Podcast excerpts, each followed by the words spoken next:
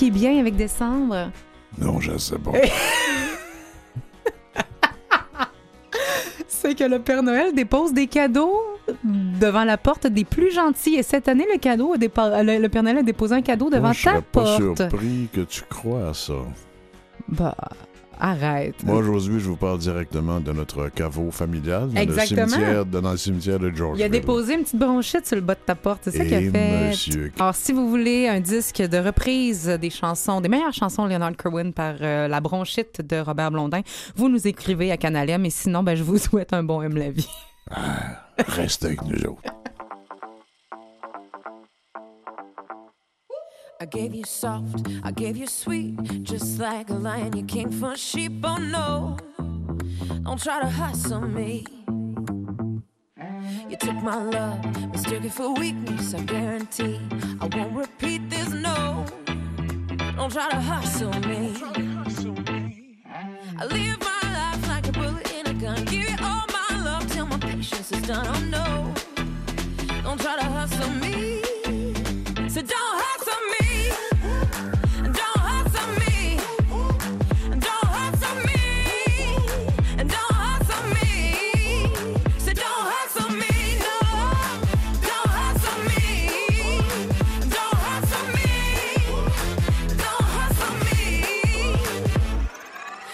like you, you think you know it all. Build it up and you're bound to fall. Oh no. Don't try to hustle me. I spend my days trying to do you right, but you've been blind, you can't see the light. Oh no, don't try to hustle me. 'Cause I live my life like a bullet in a gun. Give you all my love till my patience is done. Oh no, don't try to hustle me. So don't hustle me.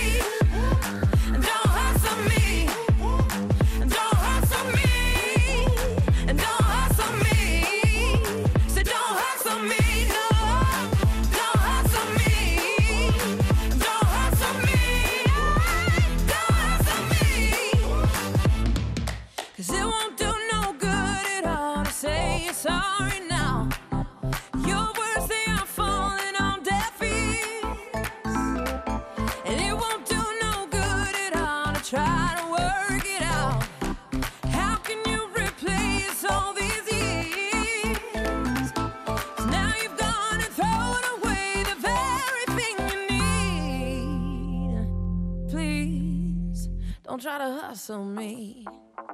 Don't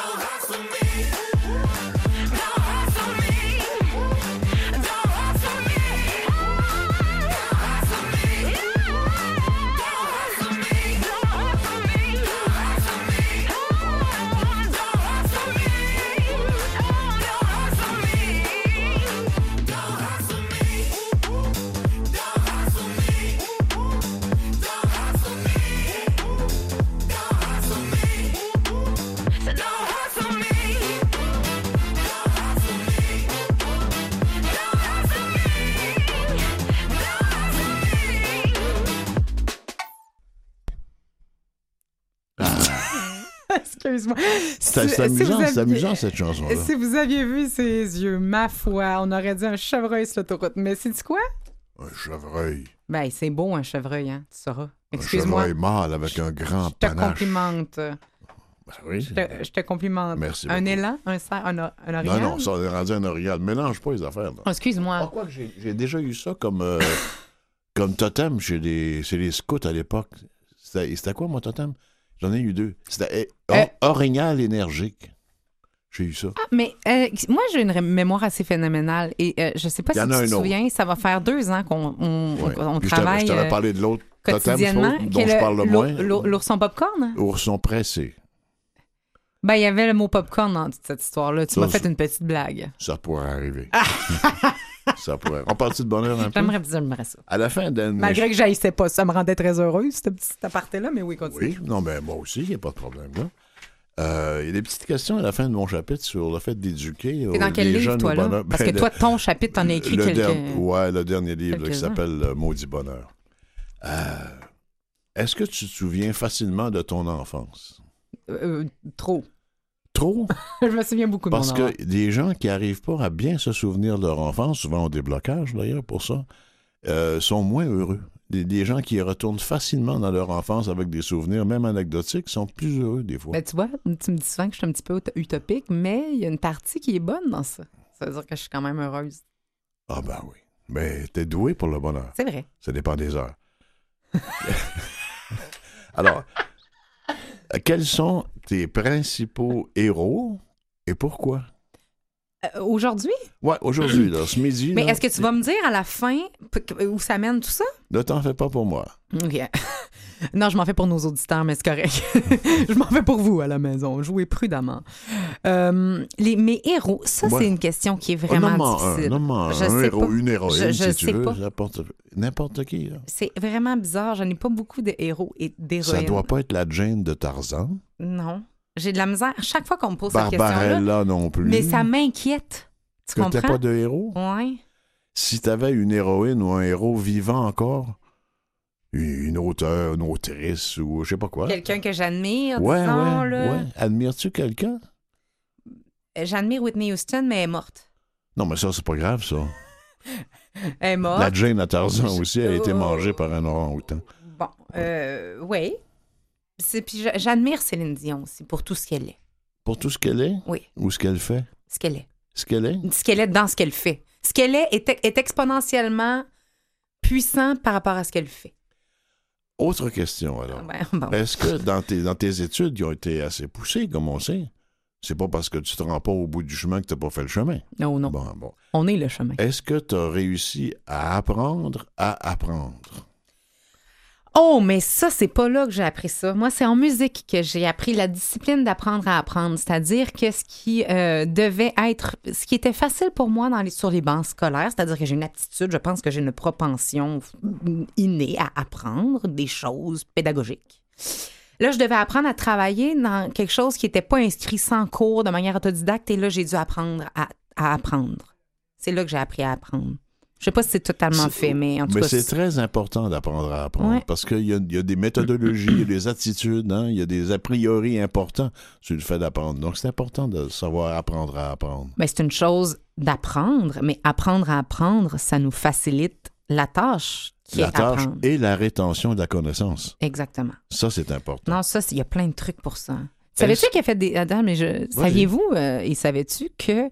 Ils ont fait des tests en psychologie et le contexte dans lequel tu apprends est excessivement important par rapport au contexte dans lequel tu dois appliquer ou euh, régurgiter si tu es dans un Ouais. examen doctoral.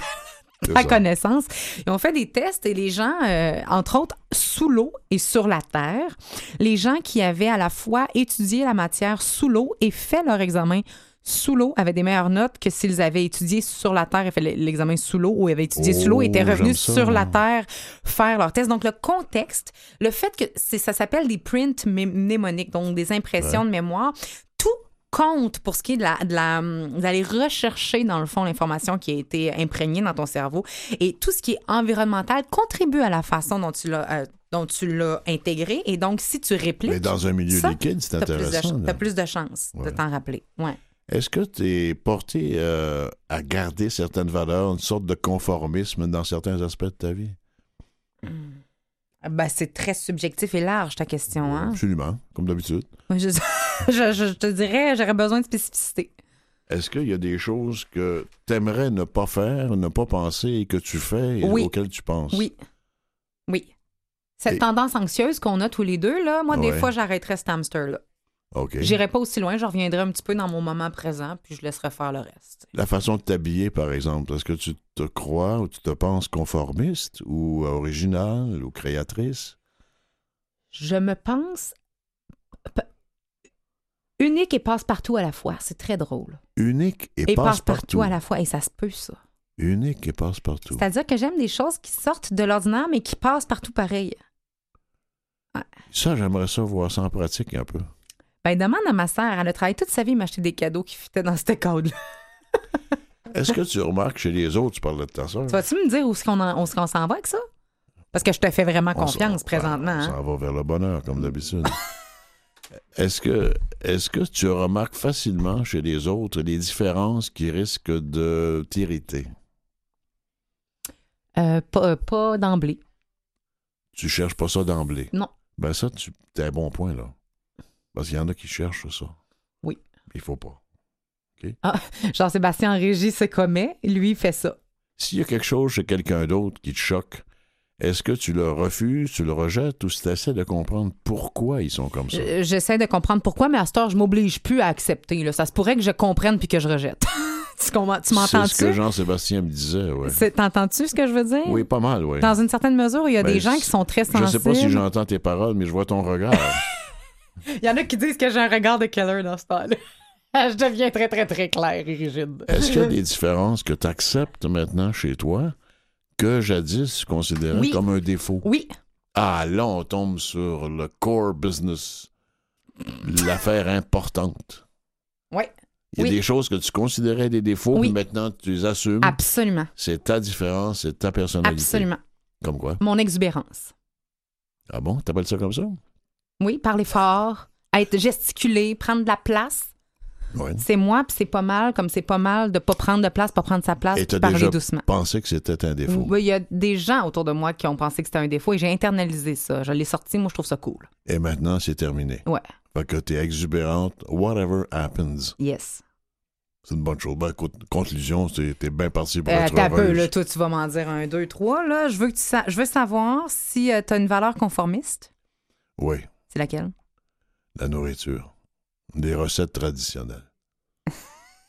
Et tu me niaises. Non, Ah, tu me poses une question, je te Je te réponds. demande ton système de valeur, pas système le bœuf. euh, le seul conformisme que, dont, que je me connais, c'est celui de, de- de faire des recettes classiques. Qu'est-ce qu'est-ce que tu as fini par accepter de toi, que tu as eu de la difficulté pendant un certain temps? Euh, mon poids. Pendant, pendant longtemps dans ma vie, euh, j'ai j'ai mal accepté le fait d'être euh, trop enveloppé. Et maintenant, je regarde, je pense à l'autre chose. Est-ce que tu te souviens facilement de ton enfance?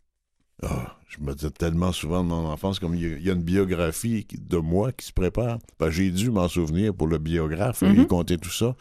Je me suis souvenu des choses que je pensais avoir oubliées, mais j'en ai souvenu. Il y en a des effrayantes.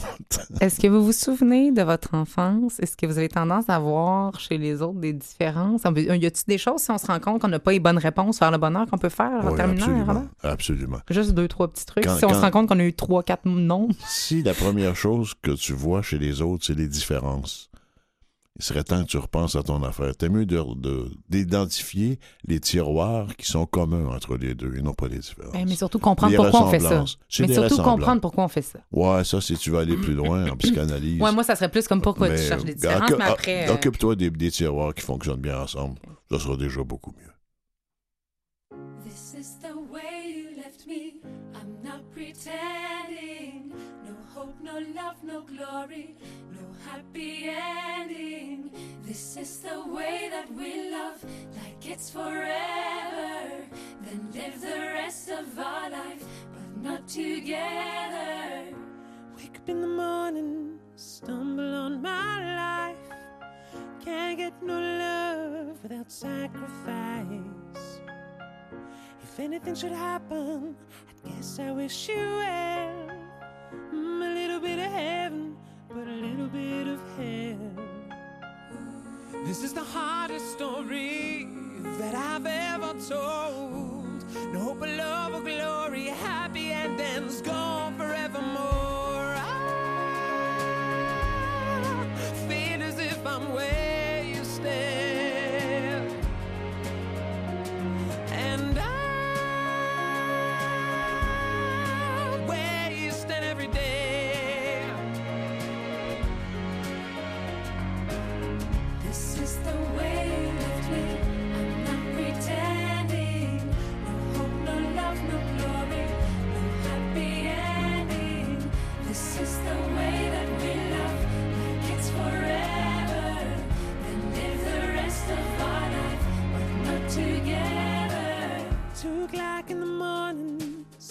Something's on my mind. Can't get no rest, keep walking around. If I pretend that nothing ever went wrong, I can get to my sleep, I can think that we just carried on. This is the hardest story that I've ever told. No hope of love or happy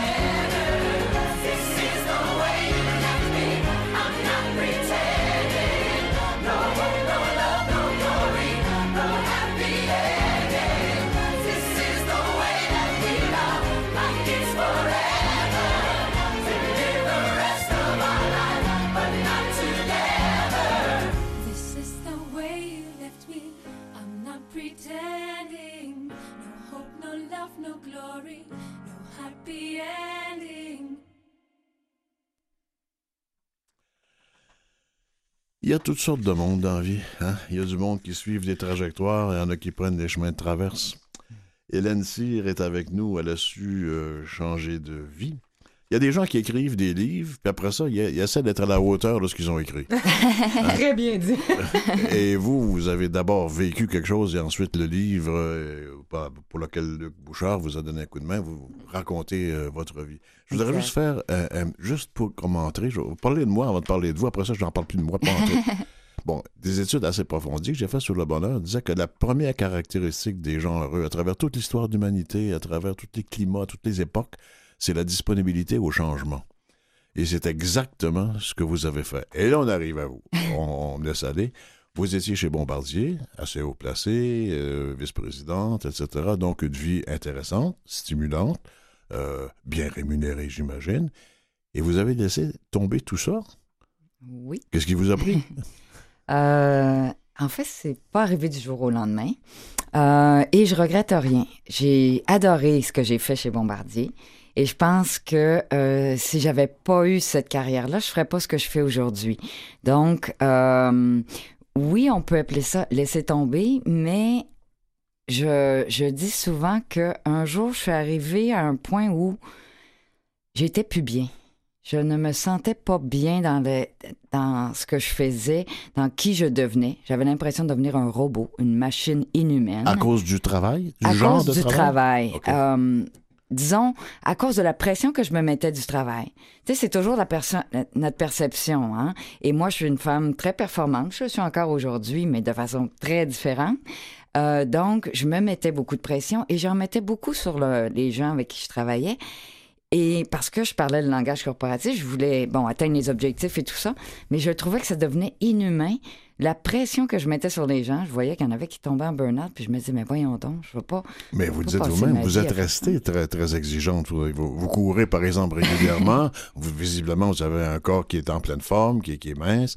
Euh, vous avez un chandail du Mont McKinley. Si vous avez couru là, vous devez être en forme, ça, c'est sûr? J'ai couru les mille collines du Rwanda, c'est à peu près pareil. C'est-tu assez beau, le Rwanda, avec les collines? C'est extraordinaire comme pays. C'est magnifique. Alors donc, un jour, vous, vous faites euh, Compostelle? Et vous avez une illumination. Saint-Paul sur le chemin de Damas. hein? En fait, J'aimerais ça que vous, m'expliquiez assez en détail ça- comment le- le- l'allumette s'est allumée? En fait, moi, la première allumette, parce que je pense qu'il y en a plusieurs, mais la première allumette s'est allumée quand j'ai finalement pris la décision de dire j'arrête. Parce que j'ai essayé d'arrêter chez Bombardier, puis on me disait, ben voyons donc, prends une petite pause, euh, tu, tu, tu vas être présidente un jour, tu as des potentiels. Prends une pilule, etc. ça va passer. Voilà. prends une petite pilule. ça va Euh, passer. donc, bon, je, je me disais, à un moment donné, tu, tu te poses des questions. Je me disais, ben, c'est peut-être frais, je vais peut-être prendre une pause. Bon. Mais quand j'ai vraiment pris la décision, sans savoir absolument pas qu'est-ce que j'allais faire, je, tout de suite, comme vous avez dit au départ, on dirait que l'ouverture au changement m'a illuminée. Là, c'est la première allumette. La deuxième a été sur le chemin de Compostelle parce que c'est vraiment là où j'ai réussi à faire le vide. Tu sais, souvent, les gens veulent changer, mais ils essayent trop de tout, tout savoir le chemin qu'ils vont prendre, où ça va mener, avant de faire un petit, un petit, un petit move, comme on dit. Moi, ça a été, au, contraire, ça a été de dire, je sais pas où je m'en vais, ah, ça, ça me Mais fait du vais. bien. Mais, ça prend de la foi. Ça, ça s'appelle avoir la foi. La foi, exactement. La foi qu'il y a quelque chose de mieux qui va, qui va être là. Puis je me disais, au pire, je reviendrai, j'en prendrai une autre job. C'est pas grave. Et là, vous avez décidé de faire quoi? Et là, je suis sur le chemin de Compostelle, tu sais, me, me, me permettre de faire le vide et tout ça, là, je me disais, faut que j'aille voir si la flamme humanitaire que j'ai en moi depuis que je suis jeune, mais que j'ai jamais exploité parce que parce que les défis que j'avais, ça marchait, puis parce que, bon, je prenais pas le temps. On peut jamais dire on n'a pas le temps, on le prend pas. Euh, il faut que j'aille explorer ça. Alors moi, j'avais un paquet de plans. Je m'en allais en Éthiopie, au Rwanda, au, euh, peut-être en Amérique du Sud, peut-être en Asie, pendant deux ans, juste pour explorer, vivre et voir euh, qu'est-ce que je voulais faire. Puis finalement, je me suis retrouvée au Rwanda, un peu un concours de circonstances, mais dans un pays qui m'a absolument fascinée. La- la mais meurtri. Meurtri, effectivement, là, on peut pas dire le contraire. Beau euh, dans le sens des paysages, mais un peuple qui est tellement beau. Vivra jamais, je souhaiterais un génocide ou, ou quoi que ce soit à personne euh, de, de- de la sorte, mais ça leur a donné une force et une joie de vivre in- incroyable. Vous arrivez là et bon, par hasard, je- ça, ça, ça vous regarde, mais vous faites quoi là? Vous voulez, vous voulez faire quelque chose? Vous avez les- la bactérie de l'humanitaire en vous, là? Vous faites quoi avec la bactérie, là? En fait, moi, ce que je me suis rendu compte, c'était que de rendre les autres heureux me rendait vraiment heureuse. Puis c'était des petits gestes. Au début, je savais, moi, je suis ingénieur. Bon, tout ça, je me disais, ben, je vais pas amener ma pelle. euh, comment je vais faire? Puis je suis allée, dans un centre euh, où on, aidait les veuves du génocide à devenir autonomes. Moi, cette flamme-là m'a vraiment allumée. C'est comment est-ce que je peux participer à la reconstruction de ce peuple-là? Je dis bien participer parce que c'est eux qui se reconstruisent, mais comment est-ce que je peux les aider à devenir autonomes, à bâtir le pays qu'ils veulent, bâtir? Le début, ça a été vraiment juste toutes sortes de petites choses, autant aussi simples que le jog- mon jogging le matin dans les mille collines, prendre une jerrycan d'eau, qui est le, le- le- le bidon d'eau pour euh, une personne âgée, puis l'amener. euh, donc, euh, voir les enfants, les, les jouer, au, jouer au ballon avec eux, juste les rendre une heureux. aide complètement personnelle. On n'est pas dans la structure ou dans l'organisme ici. Pas du tout. Au départ, c'était pas du tout ça. Et puis, de fil en aiguille, ça a été d'aider un jeune de la rue qui me disait, je lui demandais pourquoi tu vas pas à l'école, les autres sont tous à l'école, puis il était serviable, il était fin, il parlait français. Puis il m'a dit, ben j'ai pas eu la chance, mais mon rêve c'est d'y retourner si tu voulais m'aider. Et puis quand je lui ai demandé qu'est-ce qu'il voulait faire, il m'a dit, je veux aller dans une école de métier. Parce que si jamais t'es pas là longtemps, comme j'ai pas mon secondaire, au moins je vais avoir les outils pour devenir, pour travailler. Moi, j'ai fait wow. Et puis là, c'est de fil en aiguille Vous encore. avez fait quoi pour l'aider? Je l'ai amené, j'ai dit, ben, dis-moi où tu veux aller, on va aller voir, on va aller visiter. On est allé dans un petit taxi, dans, un petit, euh, dans un petit autobus où on était probablement 40 pour une capacité de 20, avec les poules et les autres. Et puis, on s'est rendu en campagne, et là, il m'a montré l'école où il voulait étudier, puis le cœur m'a... Le cœur m'a un peu serré parce que quand j'ai vu les conditions dans lesquelles il, il- il dormait à trois, la nourriture, ça avait vraiment pas l'air euh, potable. J'ai dit, t'es sûr? Puis il m'a dit, Hélène, j'ai vécu dans la rue, je vivrais n'importe où pour étudier. Alors, c'est là que j'ai dit, parfait, je vais aller parler au directeur. Et quand le directeur a vu à quel point j'étais, je m'informais pour être sûr qu'il était correct parce que je devais partir, c'est là que lui, quelques semaines plus tard, il m'a montré son rêve. Il m'a montré un champ de bananiers. Et puis là, il m'a dit, Hélène, je cherche une façon de continuer mon école parce que comme tu vois, elle va être fermée. Elle est désuète, mais ça m'appartient pas. C'est des, des locaux loués. mais ce terrain-là de 3 hectares de bananes m'appartient. Et si je peux trouver quelqu'un pour bâtir une école là-dessus, je vais continuer mon rêve. Alors voilà, j'ai décidé de... Vous l'avez fait? En fait, j'ai commencé par lui dire As-tu un plan d'affaires? Parce que tu- ça, ça, c'est moi, c'est Ah, la Hélène de. Ben, tout sert hein, dans la vie, le chemin, là, Voilà. toutes les tâches qu'on fait servent à quelque chose. Ça sert Ah à ouais. quelque chose. Alors, Ouais. il m'a dit non, mais j'ai tout ça dans ma tête. Ben, J'ai dit, Chaban, on transforme pas des bananes en, en- en école comme ça. C'est bien on dit, mais en même cherche temps, pas, c'est ça. On cherche pas des financiers juste Uh-huh. comme ça. Alors, j'ai dit, au lieu d'aller en Éthiopie, on va, je vais rester ici, on va faire un plan d'affaires ensemble. Puis après trois mois, on a travaillé fort. Il me disait qu'il avait jamais travaillé de même. Puis il m'a dit, Hélène, même si je trouve jamais quelqu'un qui va financer mon école, ce que j'ai appris avec toi en trois mois va me servir toute ma vie. Et c'est là que j'ai dit, He's my partner. Donc, j'ai décidé d'envoyer, euh, ben, je peux le dire parce que je l'ai déjà dit à- à- en ondes, euh, 100 000 de, de mon argent pour devenir son partenaire financier et construire l'école. Et on est parti de 100 jeunes en 2010 et aujourd'hui, on est rendu à deux écoles avec environ 1000 jeunes par année. Et vous avez été aussi après ça au Sénégal. Le, le- le temps passe. Dans votre vie personnelle, ça, ça vous. euh, ça va-tu mieux? Ah, Ça va définitivement mieux. Et les gens me le disent aussi. Personnellement, je me sens, je me sens bien. Les gens me disent que je rayonne et ça me fait plaisir. Merci beaucoup, Hélène.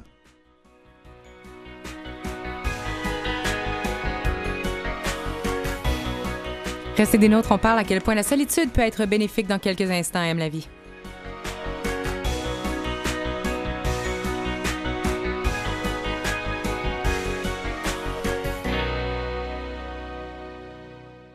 Vous écoutez Aime la vie.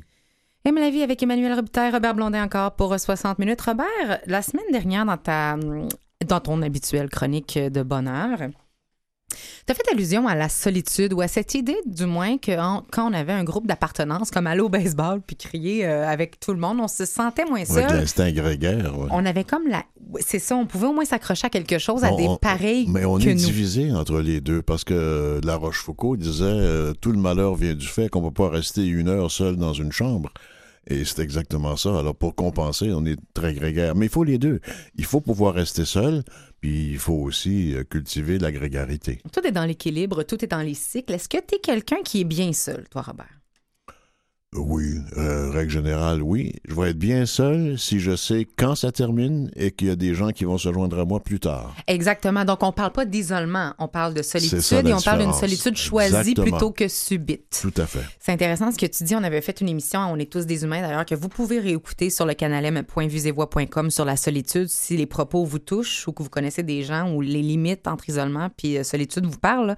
Pour aller écouter cette émission-là, c'est fort intéressant ce que tu dis. Effectivement, si on sait qu'on peut choisir, qu'on maîtrise un peu les, les cycles entre solitude Tu sais, c'est et, comme la et maladie. voir les gens? Quand on est malade une journée ou deux ou trois et qu'on sait que ça va durer trois jours, ça s'endure. Quand on sait pas quand ça va finir et on sait on même sait pas, pas, ce qu'on si a. ça va finir, on sait pas ce qu'on a. ça c'est beaucoup Ouais. plus anxiogène, si on veut. Effectivement, mais tu as tout à fait raison et euh, merci d'avoir apporté cette nuance-là. Néanmoins, tu l'as aussi bien dit, la capacité à être seul est euh, très importante, je pense, parce que ça évite de, euh, de s'agiter et de se perdre. Et c'est là aussi qu'on découvre qui l'on est vraiment. En l'intégrité, ça se découvre quand on se rend compte qu'on fait la même chose quand on est seul que devant public. Euh, Ce qu'on se comprend-tu? C'est- Oui. C'est là qu'on voit la différence aussi entre euh, se prouver Quoi ou se y a des dépasser. choses qu'on fait seul qu'on voudrait pas faire en public. Au- aussi, ça nous offre une partie d'intimité, une partie de, de recueillement, effectivement. T'appelles ça du recueillement. Ah, toi? moi, je vais dire recueillement. OK? C'est correct? C'est bon? Moi, j'étais capable. Alors, euh, l'Australien John Warwick, qui est aussi diplômé, euh, diplômé ben, c'est un auteur à la base, qui est aussi diplômé en psychologie. euh, c'est un grand communicateur, un grand voyageur, tout comme toi, Robert. a décidé de nous offrir des indices à savoir si on est bien seul. Parce que tu sais, si vous êtes célibataire et que vous entendez ça, que vous avez envie d'avoir quelqu'un dans votre vie, euh, des fois, on se dit, est-ce que j'ai un désir de connecter pour les bonnes raisons? Je veux fuir, ma solitude ou je veux juste un complément, une petite cerise sur le Sunday? Même chose pour les amis. Des fois, on a plus envie de sortir que d'autres et euh, on a plus envie de voir des gens que d'autres, des amis que d'autres moments. Et là, on se dit, est-ce que je suis en train d'essayer de m'agiter pour fuir quelque chose ou si j'ai juste vraiment envie de, de voir ceux que j'aime? Et je trouve que c'est une bonne nuance et que c'est une bonne question. Moi, je pense que tout se fait dans la vie. L'important, c'est de le faire en conscience et de savoir pourquoi tu le fais. En- encore faut-il se poser la vraie question en disant est-ce que j'ai le goût d'aimer quelqu'un ou si j'ai le goût d'aimer tout court? Oh, même mon Dieu. Hey, mais off, mon Dieu, le- starte-moi pas. Ce qui fait que. Ce qui fait que euh, il nous donne des indices pour savoir si la solitude qu'on peut vivre, même si on a des désirs d'avoir des gangs d'amis, d'avoir un conjoint, une conjointe, euh, de, de savoir si on est capable d'apprécier cette solitude-là et qu'au final, on est simplement équilibré entre les deux besoins, entre ces deux désirs qui sont, on l'a dit en introduction, valides de part et d'autre. Et cette chronique sera faite en deux temps. Restez des nôtres jusqu'à la fin pour avoir la, la fin de, de ces indices-là, voir si vous êtes vraiment bien avec votre solitude. Mais tout d'abord, si on, sait qu'on est bien avec notre solitude, quand on regarde l'agenda, qu'elle soit électronique ou papier, moi je suis très papier. Toi aussi, Robert, je pense. Non, toi, t'es électronique. Ton agenda est électronique. Non, je papier aussi. T'es papier? OK, je pensais que t'étais plume, plus... plume euh, fontaine, cahier et tout. Ouais, moi aussi. Quand on regarde la fin de semaine qui s'en vient puis qu'elle est libre, tu sais, c'est blanc, il n'y a rien dedans.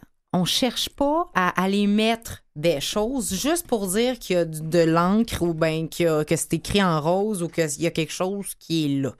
Ça nous insécurise pas de voir qu'il n'y a rien de prévu dans ce week-end-là. Trois soirées en ligne, trois jours en ligne, il n'y a rien. Et non seulement ça, c'est pas juste pas grave, ça nous fait plaisir de penser qu'on va avoir un moment pour soi où là, on va se trouver tout ce qu'on n'a pas eu le temps de faire, hein, tu sais, du cocooning, le... c'est quoi dans le huggy? Le huggy? Qui est la- la- la- la- le mode de vie. euh, Jean-Sébastien, tu avais fait une chronique là-dessus. Oui, oui, en danois. Mon danois est loin. euh, Huggy. Le. On est qui est, le, qui est style de vie très, très cocooning que justement les Danois nous offrent pour l'hiver, le temps de lire son bon livre, d'être en tête à tête avec soi et de prendre le temps de se reposer. Si ça, ça nous excite, si ça nous donne le petit euh, stimulant de bien-être à l'intérieur de nous, ça se peut qu'on soit très bien dans notre solitude et qu'on sache comment l'utiliser. La deuxième façon de savoir si on est... Ça veut pas dire que la fin de semaine d'après, on n'aura pas envie d'aller voir nos amis, puis c'est bien correct. L'important, c'est de pas paniquer puis de savoir quoi en faire. La deuxième façon de savoir si on est bien dans notre solitude, selon M. Warwick, et avec lesquels je suis parfois d'accord, vous allez voir, j'ai mis quelques bémols, euh, c'est d'être capable de faire des sorties seul. C'est sûr que ça, c'est la base. Et non seulement ça, mais d'en prévoir aussi. On est allé au musée euh, avec un ami euh, dimanche. J'ai jamais été au musée seul, mais c'est une activité que je pourrais faire seule. Tu sais, un, sujet qui t'intéresse vraiment. On a été voir les momies égyptiennes. Pas tout le monde que ça intéresse, les momies égyptiennes, mais si vous vous empêchez pas d'aller voir quelque chose que vous, vous aimez, un, un- un- un film de répertoire, par exemple, qui touchera peut-être pas euh, vos amis nos amis, mais que vous vous empêchez pas puis que vous prévoyez, non, dimanche, moi, je suis pas disponible, je sors avec moi-même voir ce film-là, cette exposition-là. Permettrais-tu une parenthèse sur les Mais musées? Sur les visites de musées, j'en ai fait je sais plus combien, de des zillions dans ma vie, avec la famille, avec, avec des compagnes, avec des amis, etc. De toute façon, là, faire une salle de musée à deux, collés un sur l'autre, c'est impossible parce que tu es attiré sur des toiles différentes, des sculptures différentes. Sauf si t'es systémique, si c'était comme si c'est avec Ouais, comme ben, nous autres, se nous on calme- était on très, se calme le pompon. euh, Mais moi, j'ai toujours Ouais. fait la même chose, même avec mes enfants. Tu rentres dans une salle, chacun va voir ce que ce qu'il veut bien voir. À la sortie de la salle, on se demande, toi, t'as préféré quoi? À moi, c'est celle-là dans le coin. À moi, c'est l'autre euh, ici. Et on passe à la salle suivante. On échange, mais entre les salles, pas dans les salles. être tout seul ensemble. Oh, que c'est bien dit. Hein? Puis Il y a peut-être quelqu'un qui a dit ça. alors, Euh, pas, ça me dit quelque chose? Ça me dit dit quelque on, on chose. reste, on va chercher. On va chercher qui Mais t'as a dit raison. ça. Ben, c'est ça.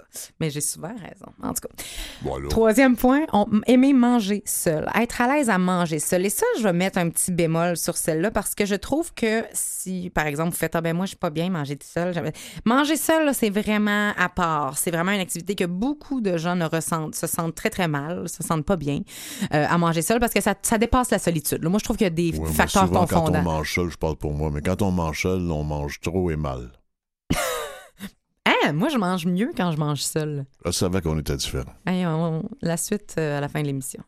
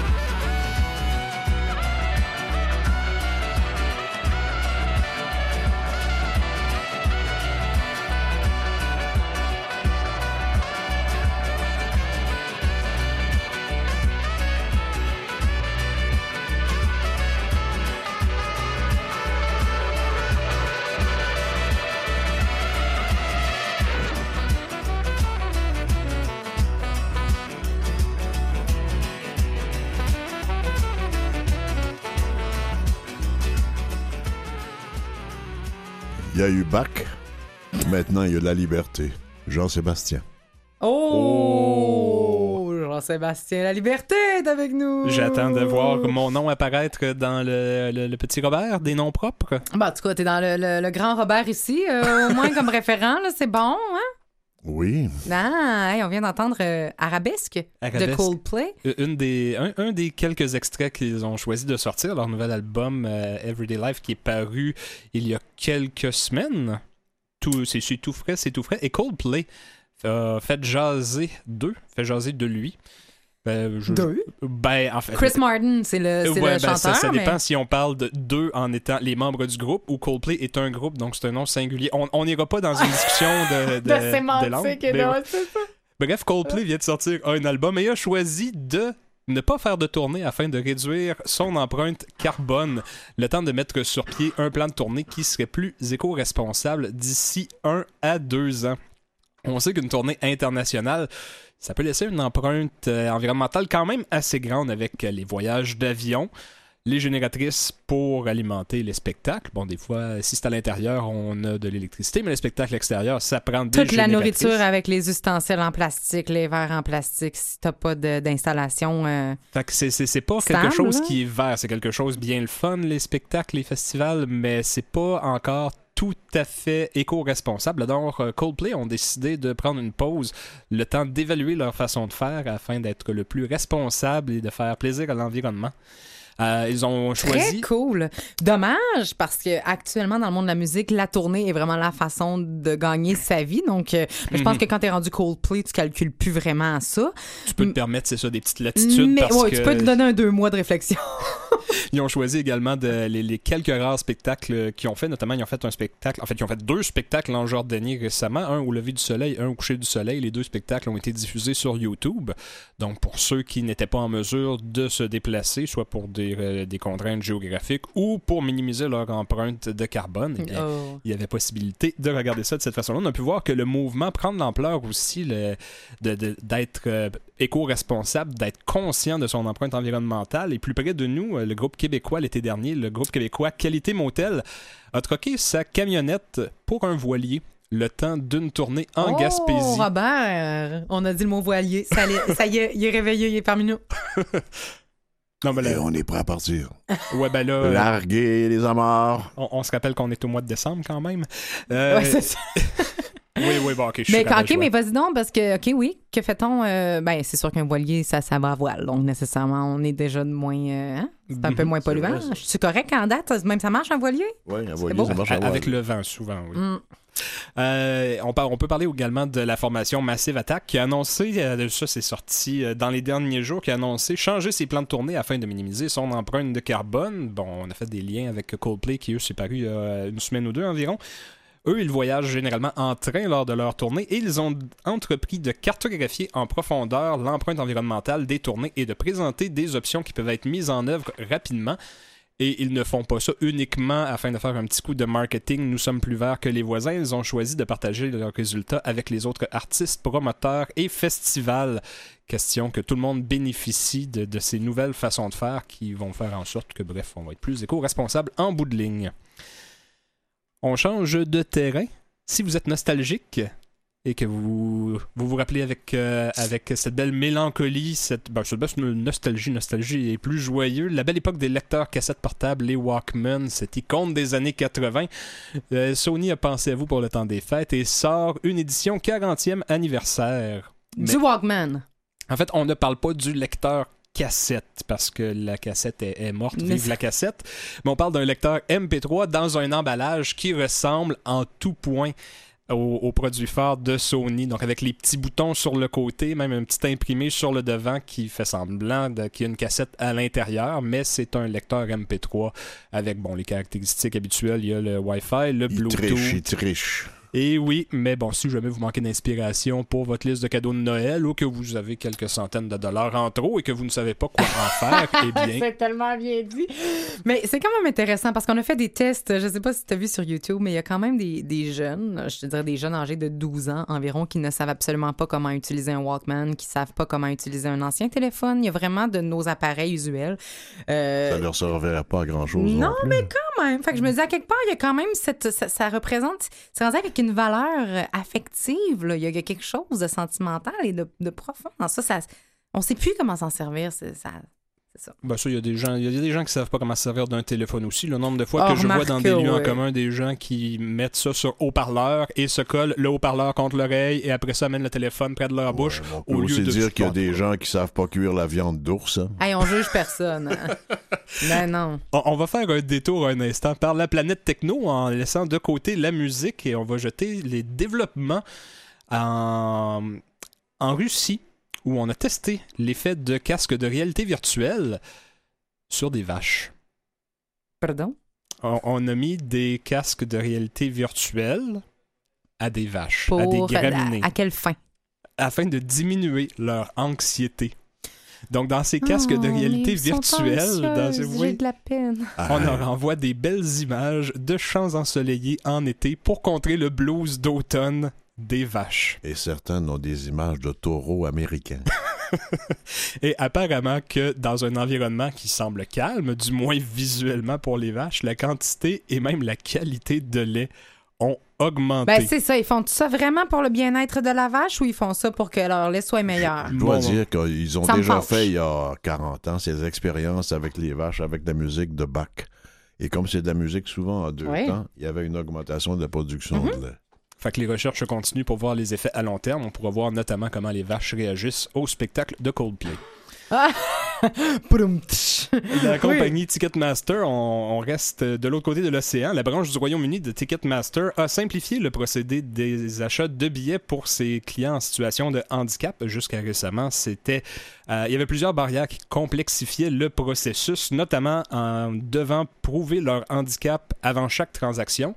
Et pour pouvoir prouver Par un formulaire médical Et euh, pour- pas pour ça, remplissable. Oui, fallait- c'est ça. fallait payer le service premium afin d'avoir accès Ah au ben, service à donc. clientèle pour pouvoir prouver euh, qu'on était bien en situation de handicap. Mais bref, euh, ils ont modifié leur façon de faire. Une seule validation maintenant, l'information reste enregistrée auprès de son profil. Après ça, on peut faire toutes les transactions qu'on veut. Euh, les plans de salle identifieront également les places accessibles et ils fournissent maintenant un billet d'accompagnateur gratuit. Ticketmaster reconnaît que l'attente a été longue, mais est contente de pouvoir permettre une expérience équitable à tout le monde. Et au Canada, apparemment que Ticketmaster faisait la même chose depuis 2012. Félicitations, euh, Ticketmaster. Et une petite euh, note en terminant, Cindy Lauper va recevoir un prix pour son implication auprès de la communauté LGBTQ+, de Los Angeles. Euh, elle qui œuvre beaucoup pour les sans-abri et la pauvreté. C'est un phénomène qui frappe particulièrement les jeunes euh, qui, sont associés à la communauté LGBTQ+. Euh, Cindy Lauper, qui elle a fondé l'organisme True Colors United, qui mise sur l'éducation et offre de l'assistance technique et aide juridique pour les jeunes sans-abri et les pauvres de la région de Los Angeles. Merci, euh, Cindy, pour pallier ou du moins quasiment annuler ce que Coldplay fait, alors que Coldplay sort un nouvel album et ne fait pas de tournée. Il y a Alanis Morissette, elle, de son côté, qui ressort une tournée de Jagged Little Pill 20 ans plus tard. D'ailleurs, les premiers pourparlers euh, pour le Festival d'été de Québec euh, seraient peut-être la venue d'Alanis Morissette et cette fameuse tournée. Donc, certaines personnes ressortent, sortent du nouveau matériel musical et n'en profitent pas pour faire des tournées. D'autres euh, refont des tournées sur du matériel d'il y a 20 ans. Mais pour certains fans, dont moi et dont toi, Jean-Sébastien, t'es quand même fan. On en a parlé souvent de, de Jagged Little Pill, Alanis Morissette. Ça, ça fait partie de mon primaire. Exactement. Ben, ben on, on- on est quand même content. On y va avec un autre nouveauté musicale. Merci, Jean-Sébastien.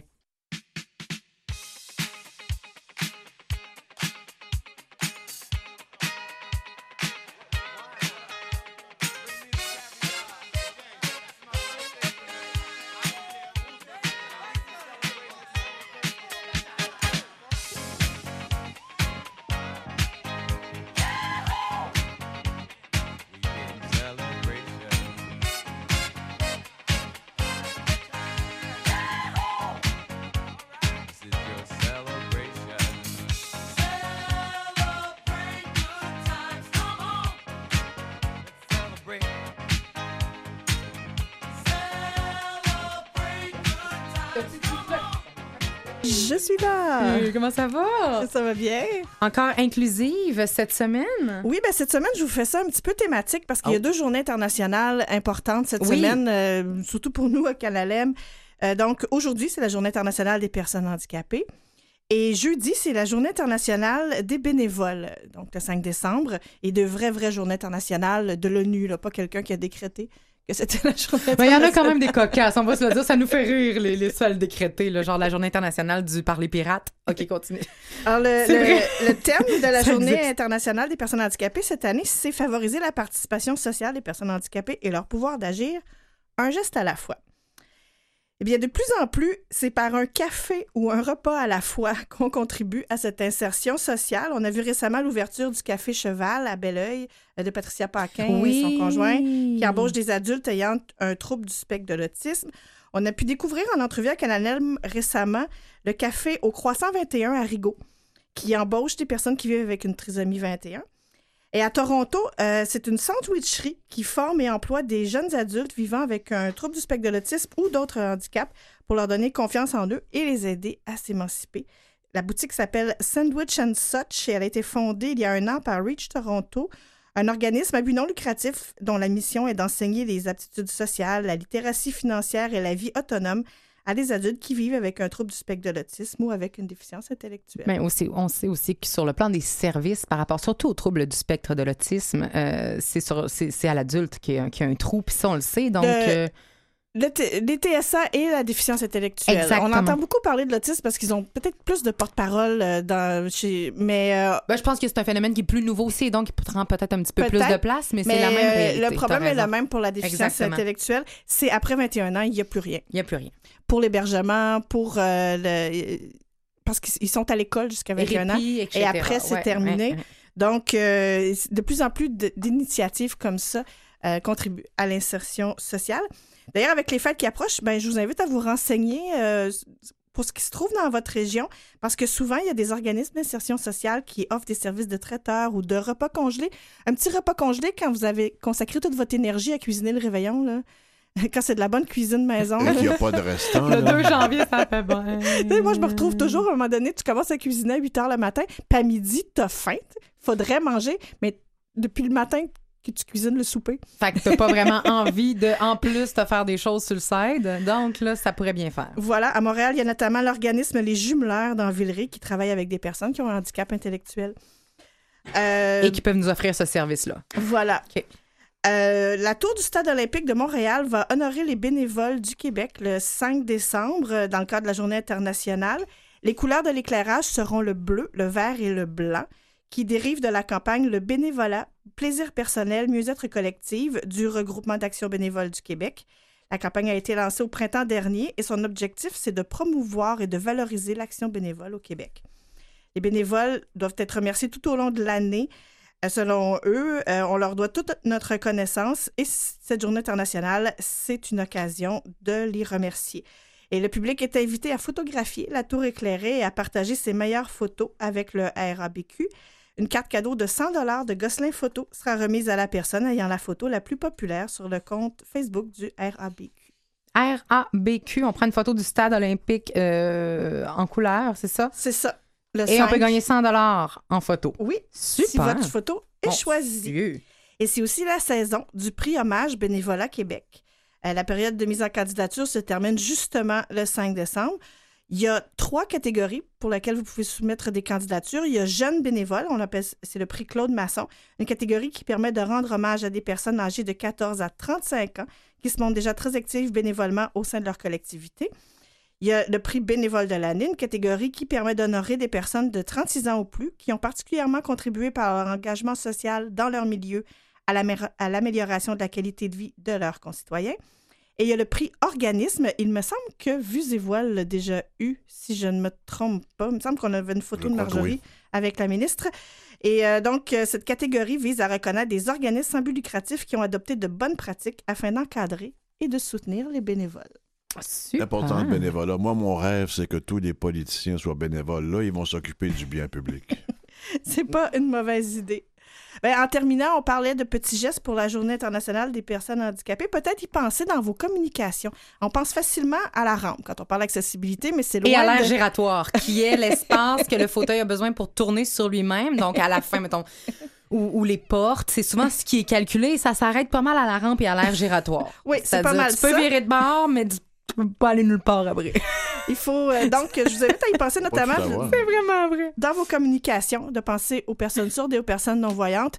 Sur Internet, ça veut dire éviter les- euh, des renseignements dont, euh, avec toute l'écriture dans une image, parce que ce n'est pas lu par les lecteurs d'écran. Donc, les mêmes, les mêmes, les, les mimes, tu dis Oui, c'est ça. Ben, ou les décrire. Euh, vous empêchez pas de vous en faire, mais si vous annoncez un événement, par exemple, vous- au lieu de mettre une petite affichette, écrivez les informations. Parce en que ça- publication, en plus de l'image. C'est ça. Si vous mettez des vidéos, n'oubliez pas les sous-titres. Essayez de ne pas mettre des emojis entre les mots d'une phrase parce que le lecteur d'écran Oh, les décrit Dieu. entre chaque mot. C'est des petites choses comme ça auxquelles on peut penser. Si vous avez un commerce, euh, pensez au bruit. Euh, Il y a des personnes sourdes qui ont des implants, des implants cochléaires. Euh, ça, tous les bruits deviennent égaux un peu pour eux. Euh, et les personnes qui ont des sensibilités sensorielles, notamment les personnes qui vivent avec l'autisme. Mais c'est important ce que tu dis, entre autres, puis je vais, je vais conserver ton idée de la publication, surtout pour les personnes qui ont des commerces, parce que les algorithmes de Facebook, si vous avez des, du commerce, si vous faites partie de, de, de- ben, si vous avez votre entreprise et que vous utilisez énormément les réseaux sociaux pour vendre vos produits, les algorithmes Facebook et les formations qui sont données encouragent l'utilisation d'emojis, d'émoticônes Oui. dans les publications parce que vos publications sont davantage vues. Et donc, quand on veut vendre des choses, on veut que nos publications soient vues. Et donc, on a tendance à mettre ces, de ces petites images un peu partout, mais ça, ça c'est pas fun pour tout le monde. Oui, mais au début puis à la fin du paragraphe. Merci, C'est réglé.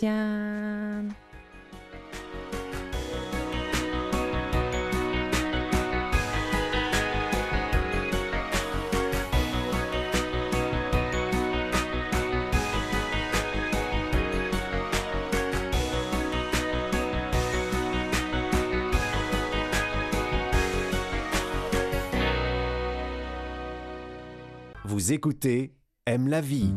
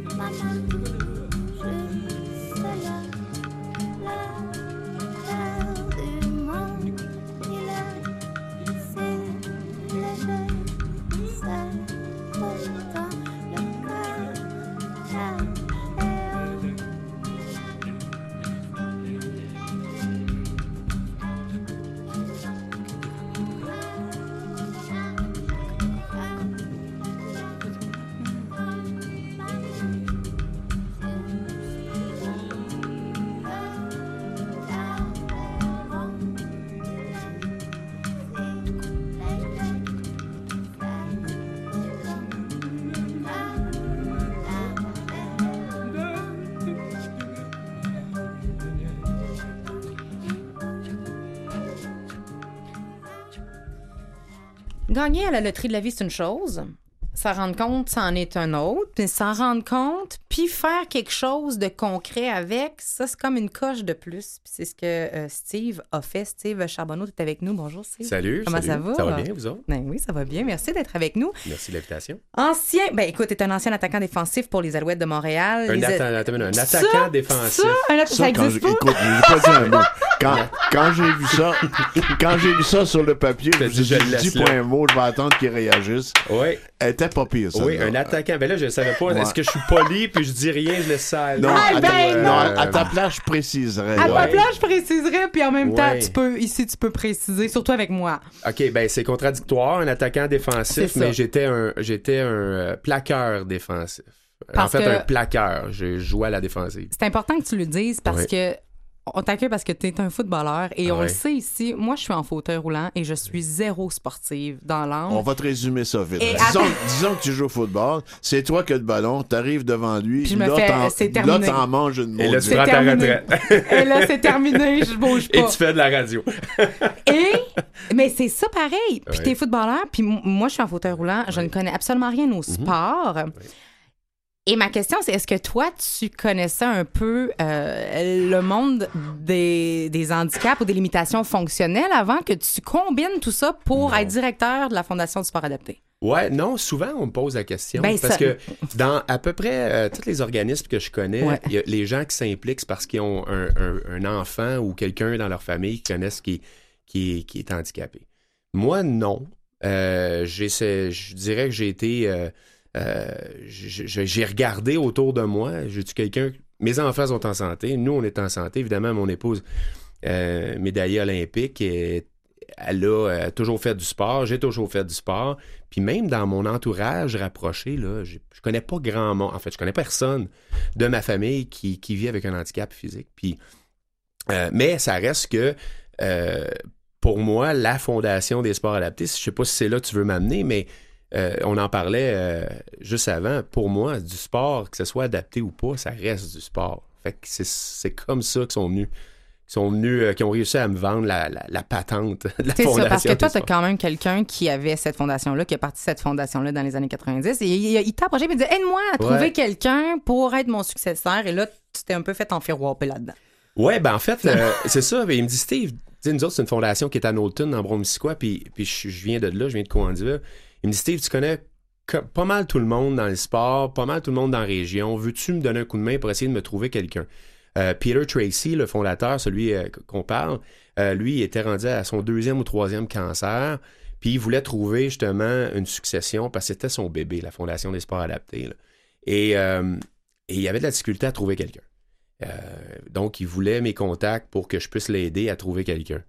Euh, mais pour ça, moi, avant d'aider quelqu'un à vendre, à- pour pouvoir vendre un produit, je dois l'analyser, le regarder, l'étudier comme il faut. J'étais allé chez nous, euh, j'ai regardé euh, leur site web, j'ai regardé ce que ça faisait. Puis finalement, j'ai eu, j'ai eu le coup de cœur, mais surtout sur le potentiel, pas vraiment sur, sur quoi c'était. C'est ce que tu dis. Toi, Ouais. tu dis, t'as vu ça, t'as dit, il y a du développement à faire là-dedans. Ben, ça peut partir dans tous les sens, puis ça peut surtout partir loin. Ben exactement. Je l'ai vu, je l'ai vu tout de suite parce que, euh, sais, nous autres, à la base, quand t'es une, là, entre guillemets, là, les gens, on est à la radio, mais entre guillemets, là, j'ai, Tu le fais, avec mes doigts. ça, visuellement, oui, ça. Euh, Quand t'es, euh, t'es une célébrité, c'est ça mon guillemets, là. J'aime pas ça, le, mot, mais quand t'es une personnalité, on Parles-tu de toi, t'invite. Hein? Parles-tu de toi? quand Non, t'es une célébrité? ben, Un joueur qui a été traître, qui a été joué à Hamilton, une célébrité? Edmonton. Ah, Hamilton, je, Hamilton, je serais pas une toi. ouais.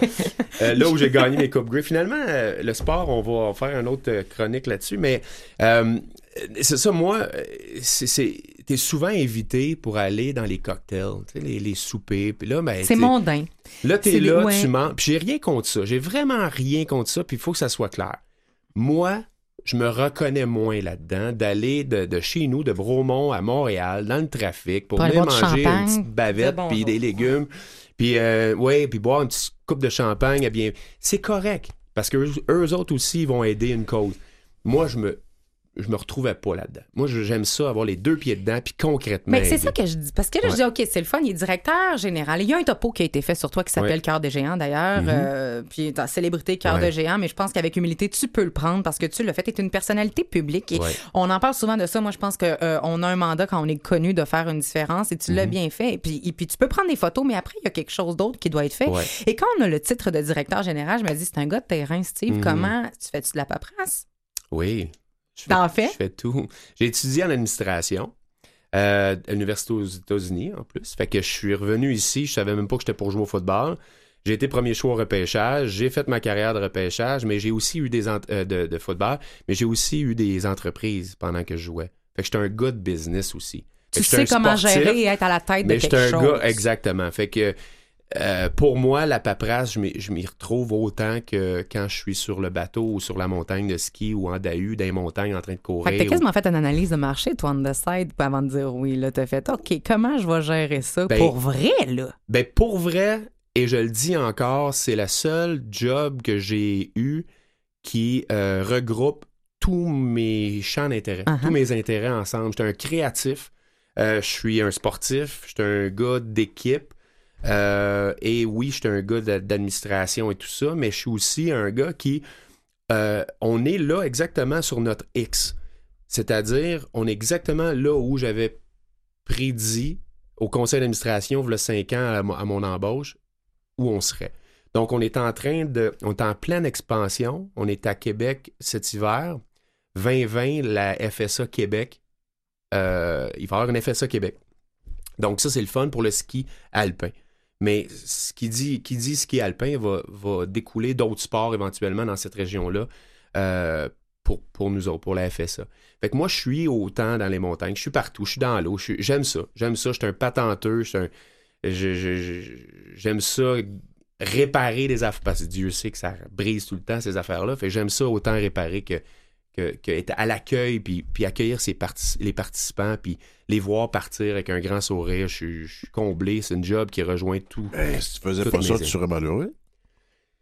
Ben, je trouverais peut-être une autre façon de l'être, mais disons que pour l'instant, euh, c'est. Effectivement, je suis bien, bien content. Puis. Mais quand, mais quand tu dis que tout te sert, Ouais. parce que moi, je pense qu'on fait jamais rien pour rien. Là, c'est comme Ouais. si tu avais fait toute ta vie, toute ta vie et t'avais mené à ce X-là, justement, qui combine tout ce que tu es, justement. Comment, en tant qu'athlète, tu peux euh, faire un lien, je pense, avec la réalité des personnes qui sont en fauteuil ou parce que tu travailles aussi avec des gens qui ont été dans les Forces armées canadiennes, qui ont Mhm. Été amputés, qui ont eu des troubles euh, en état de stress post-traumatique, etc. Comment tu fais pour euh, amalgamer les deux, puis faire des parallèles, puis tout le temps garder ça, puis t'en servir, justement?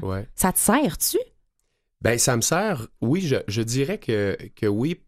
Au moment où tu te sens privilégié d'avoir été capable de gagner ta vie avec tes aptitudes, tes attributs physiques, tes aptitudes physiques plus qu'attributs. Ton là, ça, sinon, aussi, ça va euh, ouais. insinuer d'autres choses. Mais, euh, puis en même temps, il y a des. 100% des personnes de nos clients euh, ou participants, ils n'ont pas choisi d'être dans la condition ou en fauteuil, ils n'ont pas choisi d'être euh, en marchette. C'est pour ou ça que je parlais de loterie de la vie, c'est-à-dire Ouais. que c'est une loterie où toi, t'as pas pigé ton 6 pieds 5, comme tu disais. On pige pas tout le temps un handicap non plus. Non, non. Puis, puis moi, ben, si, si à quelque part, euh, je peux justement mettre en pratique le côté, euh, le côté humain, leadership que j'ai, le côté. euh, et, mais surtout, surtout d'être capable d'utiliser mon, encore entre guillemets, ma notoriété pour mettre le spotlight sur une fondation, ben tant mieux. Je pense que c'est le, Ouais. c'est le petit break que peut-être la fondation avait besoin. J'aimerais savoir un exemple de d'un bricoleux, là. Oui. Que- des genres de choses que tu as mis sur pied pour aider les handicapés. Ouais. Ben, en fait, le DAU, dans le topo, de, le topo Ouais. vous faisiez euh, référence, euh, le DAU, c'est un, euh, c'est un fauteuil. Il y a cinq ans, j'ai participé au Bromont Ultra. C'est une course longue distance, 80, 160 km. J'ai participé avec ma famille. Donc, tout le monde debout, et on court à relais. Mais quand j'ai eu fini, j'étais allé voir le, le responsable, l'organisateur. J'ai dit, Gilles, je ne sais pas encore comment, mais l'année prochaine, je veux que ma gang participe à cette course-là. On va rendre le Bromont Ultra inclusif. Mais j'avais aucune idée comment j'étais pour faire. Fait que finalement, je me suis mis au dessin, puis j'ai patenté un fauteuil qui permettait justement de- de- d'emmener les personnes à mobilité réduite dans le bois avec nous autres. Et j'ai regardé ce qui se faisait sur le marché. Il y avait la Joëlette en Europe, il y avait le Trail Rider aux États-Unis. Puis j'ai dit, coudon, on n'a rien au Canada. On est-tu est-tu sans dessin, nous autres? Pourquoi qu'on n'est pas capable de créer quelque chose? Fait que finalement, j'ai dit, on aura un notre propre modèle, nous autres aussi, au Canada. Et c'est là qu'est né le DAU. Mais c'est parce que cette créativité-là, quand on invente des choses, il faut que ça vienne du cœur. On fait pas ça pour le fun. C'est pas mental une invention, contrairement à ce qu'on pense. Il faut vraiment avoir un intérêt. Puis c'est Oui. là que je reviens avec cette idée où tu aucun background, avec rien Non. qui peut aller te chercher dans le cœur. Je parle au préalable avec cette clientèle-là. Et pourtant, tu as été vraiment jusqu'à créer des appareils pour Ouais. que finalement, il y ait une différence concrète dans leur quotidien. Quand tu leur parles, Ouais. t'es pas infantilisant. Zéro pin bar. Euh, t'as as cette capacité à entrer en contact avec eux d'une manière égale à égale. Et tu dis aussi, on, on doit monter avec, euh, avec eux autres. C'est un 4 km en haut du Mont Offord. C'est ce qu'on Ouais. voit euh, dans le topo euh, Cœur de géant. Et ce que tu dis, tu dis, euh, je, je leur- je dis que je leur sors de leur zone d'inconfort et non pas de cette zone de confort parce qu'on Ouais. pense qu'on va sortir de- les gens de leur zone de confort en les amenant là, mais toi, tu les sors de leur zone d'inconfort parce que être assis dans un fauteuil toute une journée, c'est pas confortable. Mhm. Viens pas me dire que c'est pas en dedans déjà, tu sais. Ouais, probablement que ça, je retiens ça de ma mère. Ma mère a toujours eu des centres de, de personnes âgées. Et donc, euh, j'ai j'ai grandi là. J'étais Mhm. gardien de nuit à 14 ans. Fait que j'ai j'ai toujours passé mes soirées, mes veillées avec des personnes âgées. Donc, je, je les respecte énormément. Et pour moi, de, de les écouter euh, avec leurs histoires, ça me faisait du bien. Puis aujourd'hui, ben, je regarde, il y a des gens qui ont qui avaient la capacité physique de faire des choses qui ne l'ont plus aujourd'hui, soit à cause des, des- des maladies dégénératives, des Ouais. accidents qu'ils ont eu. Puis je me dis, si je suis capable de prendre, de, de participer à un événement, de prendre une personne euh, avec moi dans un DAU et on, on- on fait un 4, 5, 6 km dans le bois, mais il y en a gros là-dedans ça fait 10, 15, 20 ans qui n'ont pas mis le nez dans un. un- L'odeur, les feuilles, les couleurs. De la Le nature. Bromont Ultra, c'est euh, pendant les couleurs en plus. Juste d'être dans le bois, de voir les feuilles tomber, c'est pas vrai que c'est la même chose que prendre un, un, un chairlift puis aller au, au top d'une montagne en chairlift. Euh, T'as plus ton micro, ça va bon. Oui, vas-y. À, à quoi ça ressemble, un DAU? Un DAU, c'est un fauteuil, euh, disons, euh, c'est comme une. Euh, c'est comme les Sherpas utilisaient ça pour emmener les bagages euh, en haut des montagnes. C'est vraiment juste. Nous autres, c'est deux roues. Euh, on peut enguler, évidemment, le siège pour le confort de la personne. Et c'est tiré à l'avant par un bénévole et poussé à l'arrière. Il y a des freins. Puis on y va. Le Bromont Ultra, c'est une course. Donc on court. cette année, j'avais 125 coureurs, j'avais 10 équipes. Puis on a parcouru 1878 km en une journée. Avec quelqu'un qui tire et Avec- un autre qui pousse. Avec, oui, exactement. Formidable. Puis euh, avec euh, à peu près une quinzaine de participants à mobilité réduite qui, qui ont participé à une, une course qui n'était pas à la base une course inclusive. On l'a rendu inclusive. Premièrement, puis tu as parlé de quelque chose qui est extrêmement important et que les gens peuvent ne pas connaître, c'est cette coupure-là, je pense, qui vient avec un handicap, une limitation fonctionnelle entre euh, soi et la nature. Il y a comme une prédisposition à ne pas être en contact avec elle et c'est vrai qu'on peut en finit par en souffrir quand on s'en rend pas compte. Ces gens-là qui reprennent contact avec les odeurs de l'automne, justement, avec ces couleurs-là, est-ce qu'ils disent, est-ce qu'ils en font des commentaires par rapport Ah, à ça? certainement. À chaque fois, à chaque fois que on, on- on va dans les sentiers, à, exemple à Bromont, euh, c'est toujours wow. Hey, c'est beau. Regarde la vue. C'est beau. Mais c'est ça. Souvent, il y en a gros qui sont confinés dans leur fauteuil, puis dans, des fois, ils sont pas nécessairement actifs, des gens actifs. Ils ont, leur vie sociale, souvent, est limitée. Euh, je veux pas généraliser, mais il y en a beaucoup dans nos participants que c'est ça. C'est que le sport est, est un prétexte de les sortir de chez eux. Quelque chose qui m'intrigue, si moi je suis handicapé, je suis dans ton DAU, là, Mhm. j'ai quelqu'un qui me tire, quelqu'un qui me pousse. Oui. La relation entre la personne sur les, les roues Mhm. et ceux qui tirent et ceux qui Mhm. poussent, que ça fonctionne comment? Je les, je les pousse-tu, je les engueule-tu, je les fouette-tu? très bonne question. On les encourage. Et, ça, c'est c'est, euh, c'est toujours mon message. Je veux le plus possible que la personne assise dans le DAU participe. Donc, euh, les encouragements, c'est une chose. Mais quand tu participes à une course euh, qui a plusieurs distances, J'aime ça, moi, quand c'est la personne, le participant, qui dit tournez à droite, tournez à gauche. Tout droit. Tournez pas ici, c'est pas la bonne place. Ça, c'est le 50 km. Les autres, c'est tout droit.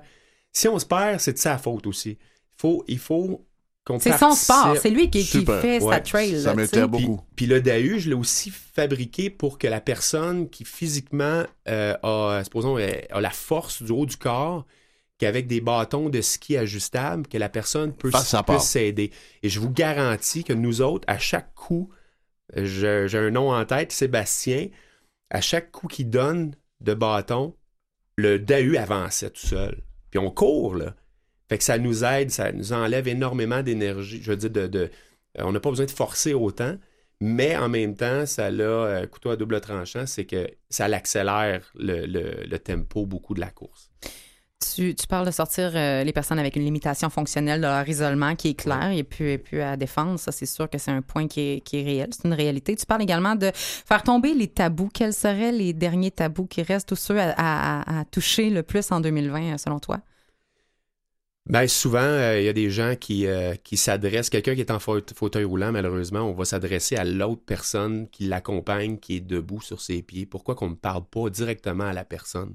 Souvent, on a, euh, les, les- les participants ont, ont des fois des troubles de, de langage. Langagier On- on- ou musculaire même qui peuvent leur donner la on a de la ouais. difficulté à les entendre, mais ils Mhm. veulent se faire entendre. Ils Mhm. veulent se faire comprendre. Prenons le temps de leur parler à eux et non au papa, aux mamans, au cousin qui est à côté, qui l'accompagne. Donc, de vraiment, euh, justement, faire tomber ces tabous-là que, tu sais, que c'est des personnes à, part, à part entière. Il faut, faut les considérer comme ça aussi. De pas les sous-estimer ni dans leur capacité à comprendre ce qu'on dit, mais non plus à s'exprimer. Il faut prendre le temps d'écouter, être patient peut-être. Je suis très d'accord avec ça. pour savoir ce qui s'en vient. Euh, beaucoup de programmes, en tout cas pour l'hiver. Euh, euh, Est-ce que c'est 8 ans et plus pour tous les programmes? Es-tu au courant de ça? Euh, c'est ben, c'est parce que nous autres, les équipements adaptés sont pas fabriqués pour ça, les poupons. C'est- à un moment on donné. Fait qu'on hein? se dit que les équipements peuvent fitter là, pour euh, des gens de 7-8 ans euh, en montant. Euh, cet hiver, évidemment, avec nos gros programmes, notre gros programme RZ, maintenant on a Bromont Offered aussi. Et ce que je disais, c'est que 2020, euh, on, on est en partenariat avec la Fondation des skieurs handicapés de. Québec. Et donc, ça va être la FSA Québec. Et euh, ça, c'est un projet vraiment particulier parce que mes bénévoles, j'ai fait une entente avec le centre de transition de Valcartier. Mes bénévoles, c'est mes PTSD Mhm. que j'adore, Mhm.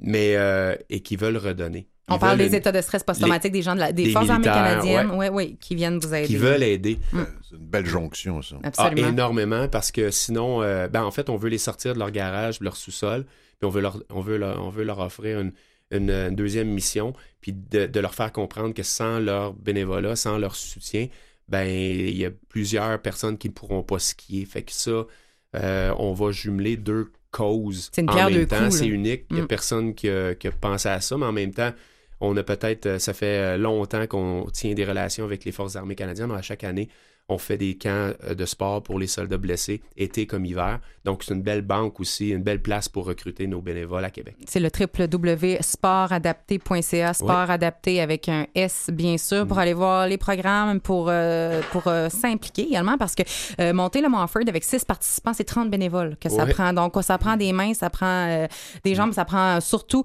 des cœurs comme les tiens, hein, des cœurs de géants. Steve Charbonneau, merci d'être venu nous voir Hey, ici merci au à vous. Merci beaucoup. Bravo.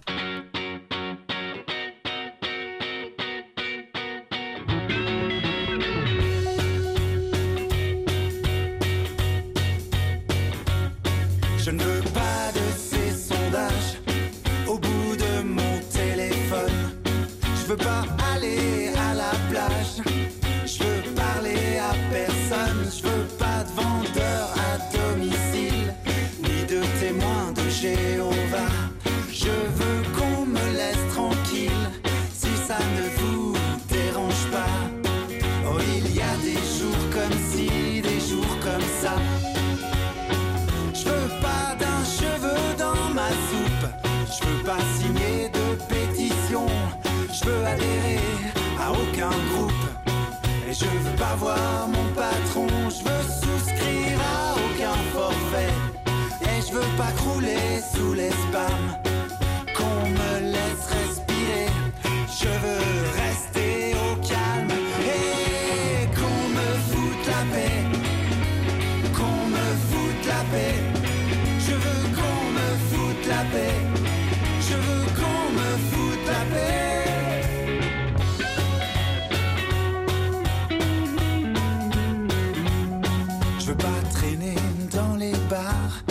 Je veux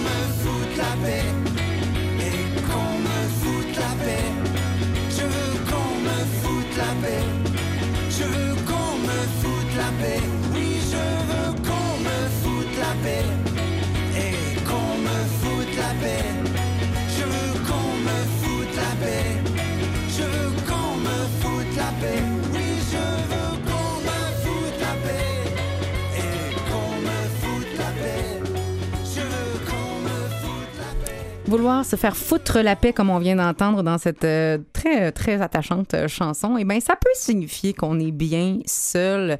Euh, un petit peu plus tôt dans l'émission, on parlait de ces clés qui peuvent nous indiquer qu'on est correct avec notre solitude, en fait, qu'on l'aime à la limite, ou du moins qu'on est très à l'aise avec elle, sans vouloir s'isoler, comme tu en as si bien parlé, et subir une solitude. On peut quand même... bien naviguer à l'intérieur de celle-ci si euh, vous avez euh, la capacité à laisser votre téléphone à la maison et sortir Si elle est, si elle est volontaire pour être et non pas imposée. Eh ben, c'est exactement. Donc, on parle de, euh, de se faire foutre la paix. Donc, quand on a besoin de sortir sans son téléphone, d'être capable d'être socialement indisponible pendant une longue période de temps, tu sais, la famille, les amis n'ont pas trop de nos nouvelles pendant une semaine, dix jours, puis on réapparaît. T'étais où? Je rechargeais mes batteries. Pas besoin de personne pour recharger mes batteries.